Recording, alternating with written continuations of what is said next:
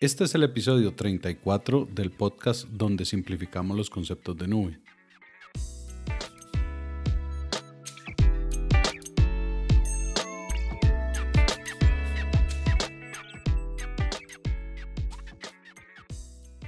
Bienvenidos nuevamente acá al podcast donde buscamos la forma de llevar a ustedes de manera sencilla los servicios de nube.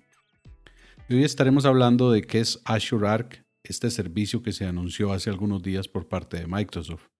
Antes quería agradecerle a todos ustedes que me han estado ayudando a compartir el podcast, porque la idea de este podcast es compartir conocimiento, conocimiento de servicios en la nube, que muchas veces los que trabajamos en, esta rama de tecnologías de la información o que estamos en nuestro día a día con, esta, con este tipo de tecnologías, no sacamos el tiempo para compartir. Así que ese es el principal objetivo, si es la primera vez que están escuchando este, este podcast, es el objetivo por el cual eh, hacemos esto, compartir con todos ustedes conocimientos acerca de, tecnologías de la nube, experiencias, buenos ratos, malos ratos, eh, qué sí está funcionando, cuáles son las tendencias y cuáles son esos nuevos productos que podemos sacarle provecho todos con nuestras soluciones o con los servicios que tenemos en nuestra empresa.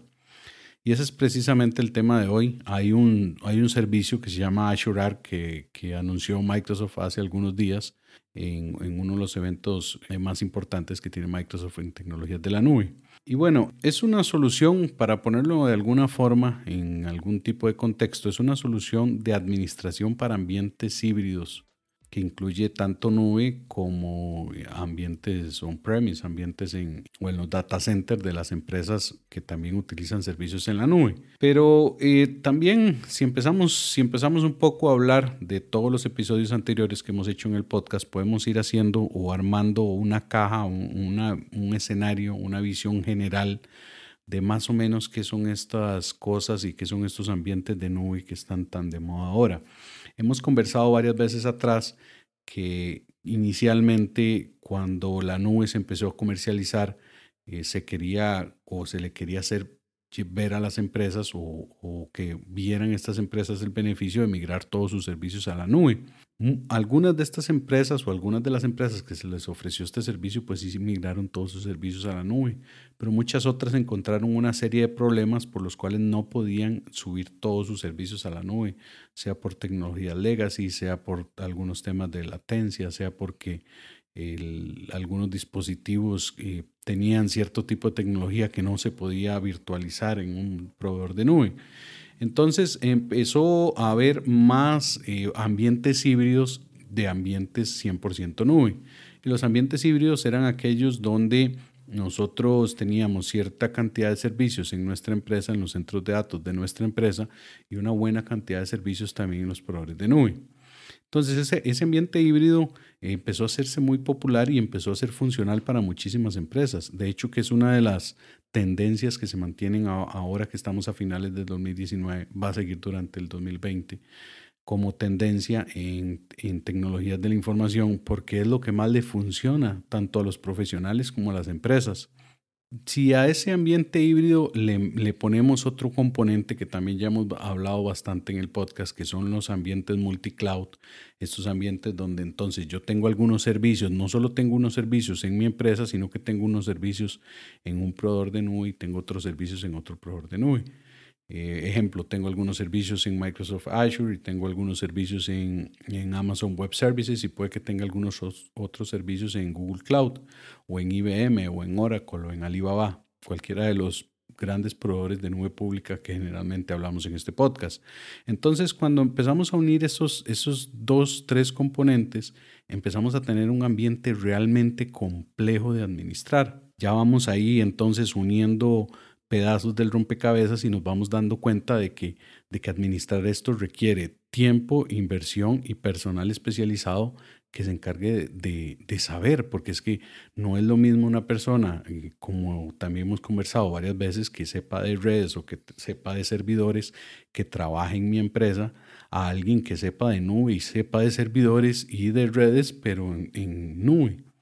Entonces, eh, a veces hay que capacitar a mucha gente en diferentes servicios y eso también conlleva costos y tiempos para implementar proyectos. Entonces muchísimas empresas se quedaron con esa idea de de que está bien, de que empezaron a utilizar la nube. Algunos hasta estaban arrepentidos de haber utilizado la nube porque se dieron cuenta de que esto lo que en realidad estaba llevando era una carga de administración más fuerte de los beneficios que ellos esperaban recibir.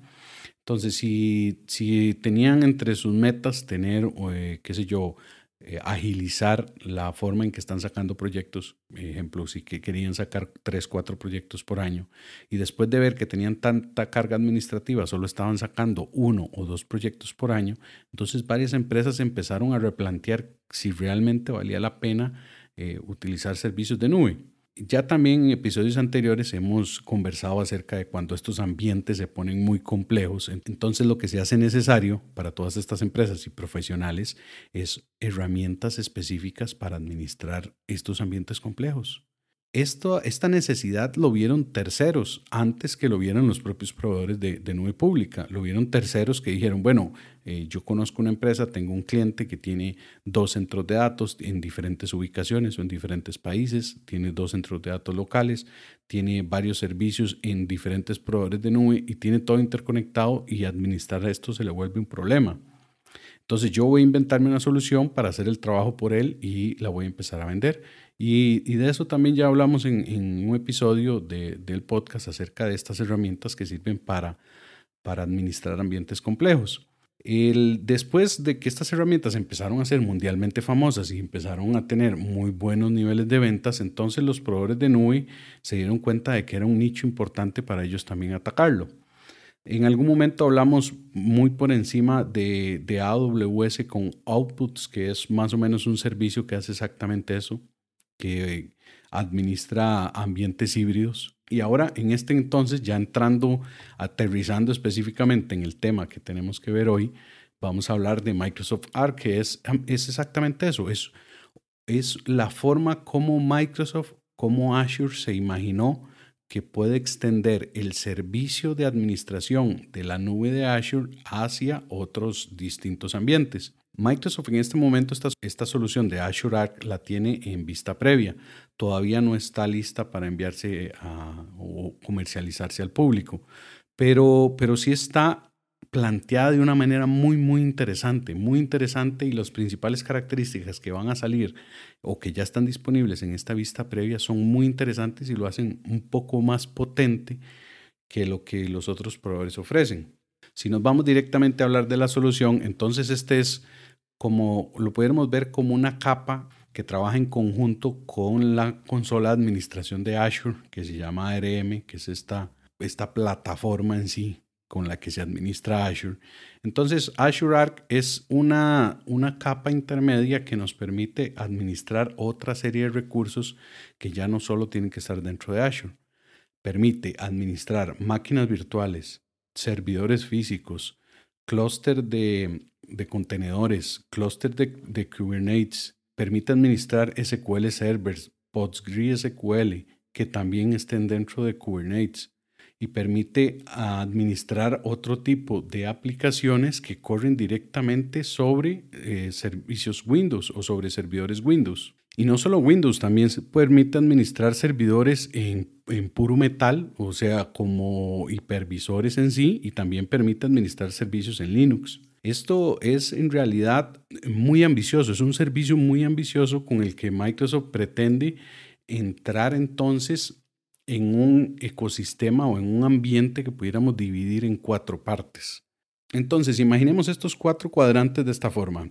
En uno tenemos la Azure como tal como servicio, en otro cuadrante tenemos los servicios en nuestra empresa o en nuestros centros de datos, en otro cuadrante, en el tercer cuadrante tenemos los servicios en otros proveedores de nube porque también existen. Y en el cuarto cuadrante, los servicios de Edge Computing o los servicios de computación en el borde que también hablábamos.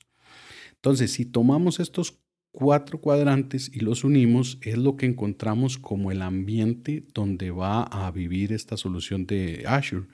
Sería eh, administrando todo lo de Azure, no solo Azure, sino estaría eh, integrándose también muy importante con GitHub y con los servicios para desarrollo que tiene Microsoft en línea, como Team Foundation Services y como Visual Studio Online.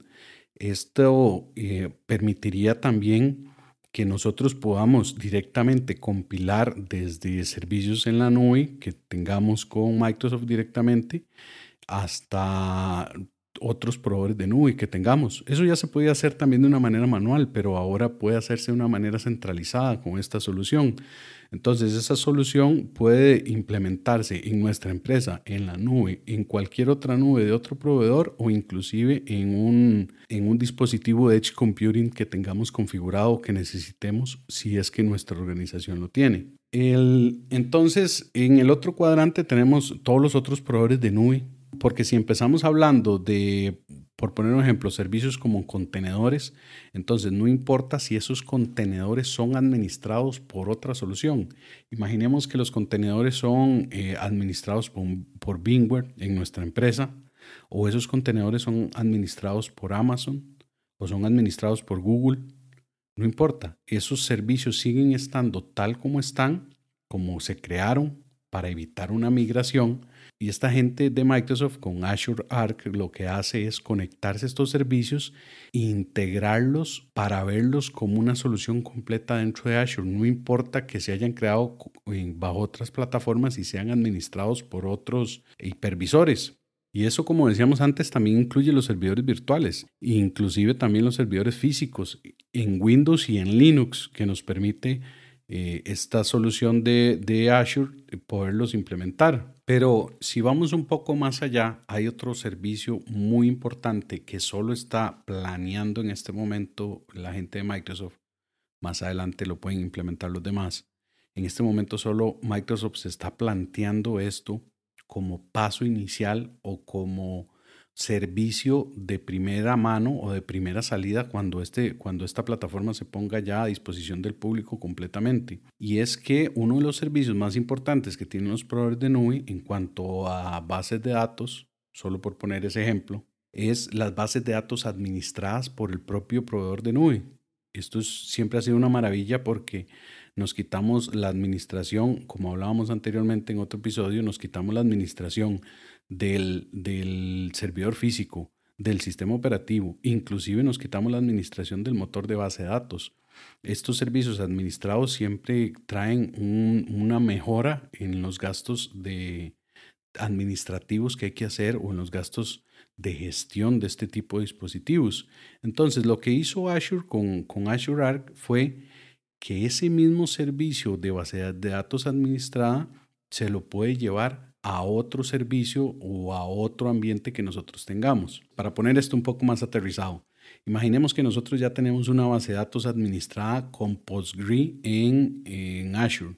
Vamos a tener la capacidad de hacer exactamente eso mismo, de tener esa base de datos administrada en PostgreSQL, pero ahora la podemos tener en Amazon, o la podemos tener en Google, o la podemos tener en nuestra empresa, o la podemos tener en otro data center que no es nuestras oficinas centrales ese tipo de administración y utilizar esos frameworks para administrar esa base de datos, para hacerle el parchado, si necesitamos subir el, motor de base de datos de versión, si necesitamos hacer un upgrade, todo esto se encarga la gente de, Microsoft, la gente de Azure, con este servicio de base de datos administrados. Entonces, eso, eso que era una maravilla de la nube, de poder tener este servicio de base de datos administrado, ahora podérselo llevar a otros de nuestros servicios o a nuestro propio centro de datos es algo que ya también conversábamos anteriormente que con, los, con las tecnologías de Edge Computing, que es el, el, futuro de estos temas de computación en la nube, porque a todos nos encantaría tener esos servicios, esos beneficios de la computación en la nube, tenerlos en nuestra empresa. Ese sería pues el sueño ideal de muchísimos, porque los servicios en la nube, aparte de ahorrarnos costos en algunas cosas como en mantenimiento de equipos físicos y otros temas, nos dan esa posibilidad de tener servicios que a nosotros nos costaría mucho implementar en nuestra empresa de manera autónoma. Hay otro tipo de servicios que también nos da como valor agregado tener esta, esta plataforma de Azure Arc y es que ya podemos utilizar los servicios del centro de seguridad de Azure ese centro de seguridad ya va a ir a inspeccionar las máquinas virtuales que tenemos tanto en nuestra empresa como en algunos dispositivos de borde o que tengamos en otro proveedor de nube y va a hacer el estudio a nivel de sistema operativo si tenemos alguna vulnerabilidad que, que remediar. Inclusive va a tener el otro, otro servicio que tiene Azure a disposición de su nube, que es el monitoreo. Este monitoreo nos da algunas alertas de cómo podemos ahorrarnos dinero con recursos que se están eh, usando poco. Y no solo ahora entonces con este servicio va a ser exclusivo de Azure, sino que también se va a poder extender a nuestra empresa o a otros proveedores de nube.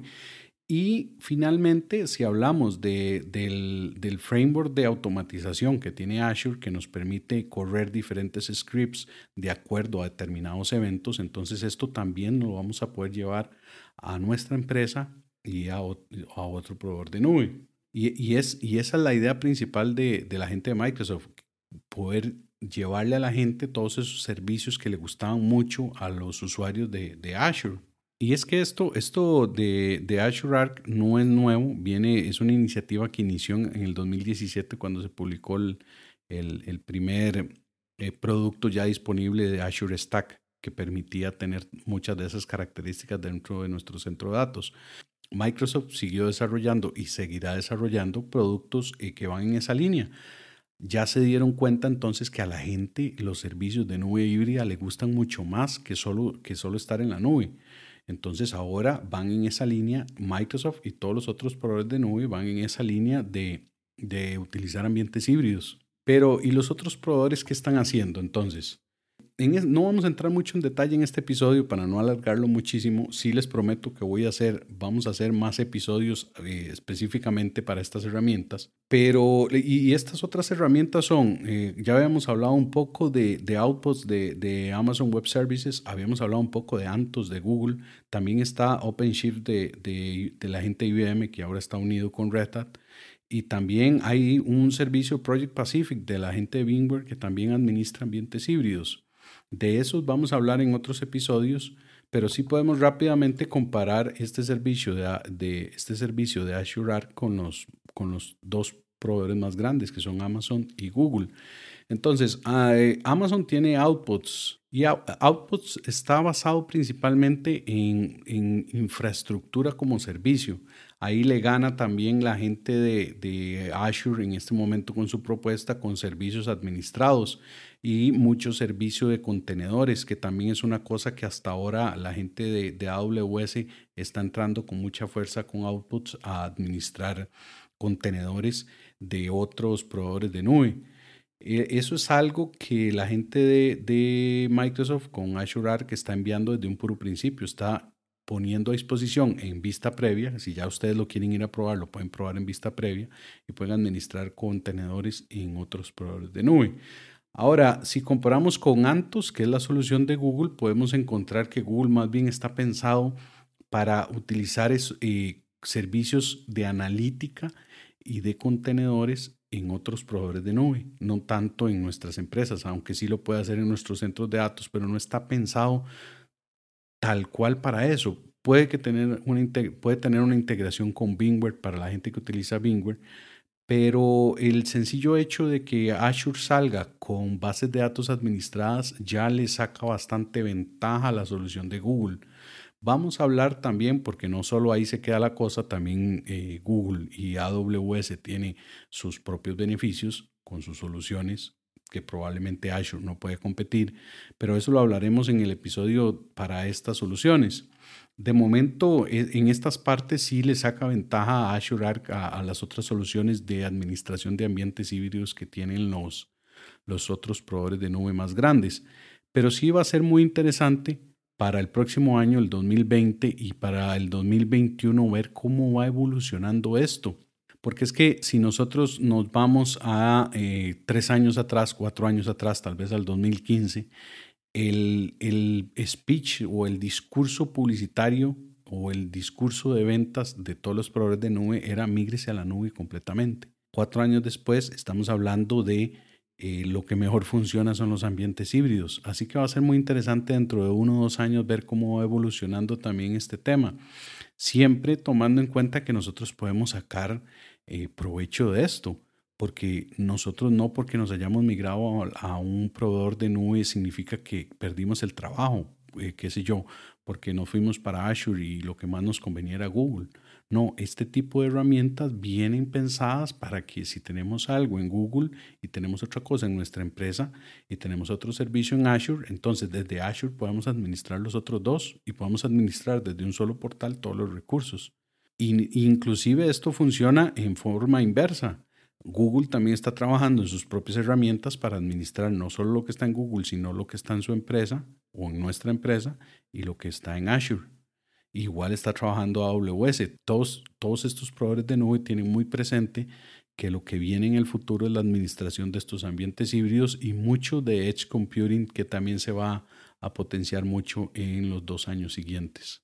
Así que bueno, haciendo este repaso por, por Azure Arc, no dejen de probarlo, ya está en vista previa en, cualquier, con cualquier cuenta.